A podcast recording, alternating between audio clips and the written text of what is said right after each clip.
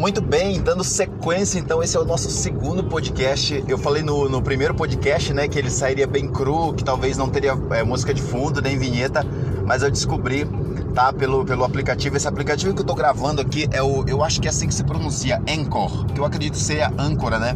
É um aplicativo que o próprio Spotify lançou para você poder gravar podcast e soltar. E ele manda então pro iTunes, pro Deezer, pro próprio Spotify.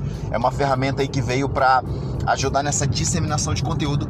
E esse aqui é o segundo podcast então, que eu tô gravando. Então, primeiro, apesar de eu ter dito que não teria música de fundo nem vinheta, eu consegui colocar pelo próprio aplicativo. Ah, e esse segundo podcast, galera, ele vem em resposta ao primeiro onde eu falei, né, a gente abordou um pouco sobre como captar novos clientes, né, como captar mais clientes.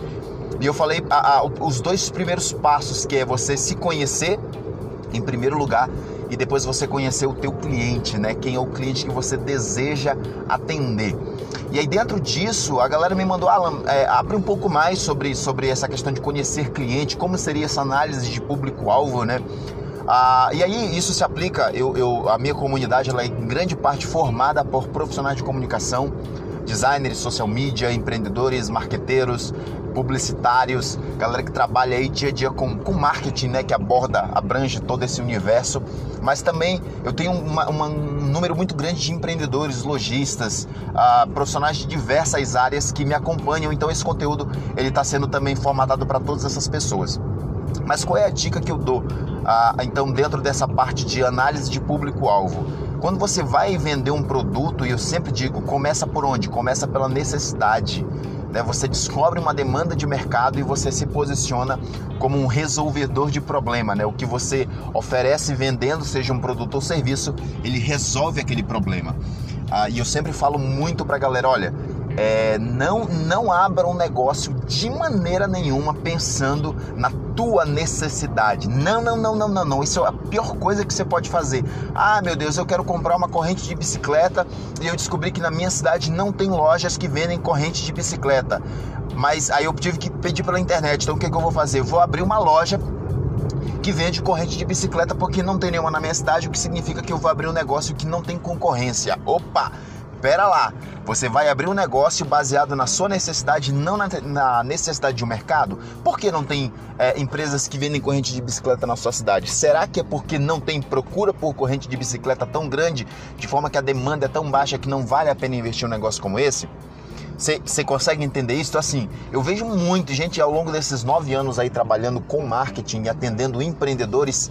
Eu tive que lidar com muitas situações como essa porque o cara decidia abrir um negócio baseado na necessidade dele e não na necessidade de um, de um mercado, né? não em uma demanda de mercado. Isso é um problema, porque você, você quer vender para você mesmo, aí o cara abre o negócio monta um plano de ação, um plano de negócio totalmente fora da realidade, com uma coisa utópica. Não, em três meses eu já vou ter recuperado todo o valor investido, porque eu vou comprar por 50, vender por 100, e aí eu vou ter, uh, usar as redes sociais, Facebook, Instagram, e em dois meses eu vou ter 4 mil seguidores, e não é assim que funciona.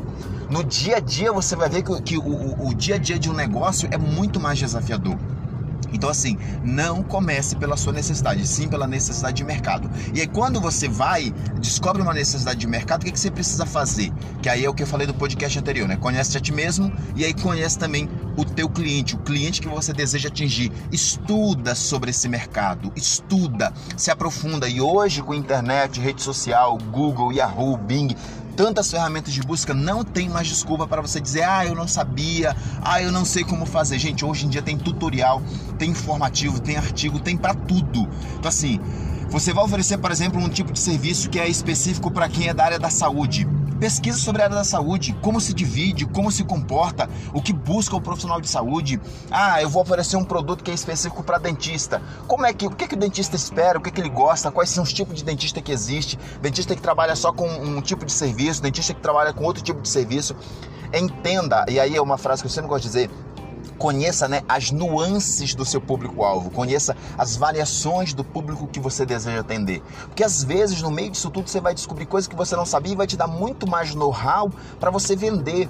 Porque, a, a, e aí volto num ponto que eu sempre bato na tecla. A, você precisa não vender um produto ou um serviço, você precisa resolver um problema. Resolver um problema. Grava isso. Você não vende nada, você resolve problema.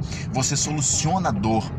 Você promove benefício, você promove experiência para o cliente. Então, enquanto você estiver preocupado só em vender, vender, vender e não em resolver problema, o seu, seu índice de venda, o seu índice de sucesso no negócio sempre vai ser baixo, sempre vai ser ali mediano, medíocre. Então resolve o problema. E aí como é que você descobre como resolver um problema? Conhecendo, estudando sobre o cliente, entendendo o problema dele, entendendo onde ele mora, quanto ele ganha, qual é o desafio que ele tem, que dor ele enfrenta, como ele chega até você, quais são as dificuldades que ele encontra no seu mercado. Então, assim, são esses pontos que você precisa analisar na hora de, de, de conhecer o teu público-alvo. Por exemplo, você quer lançar um produto para mulheres da classe C.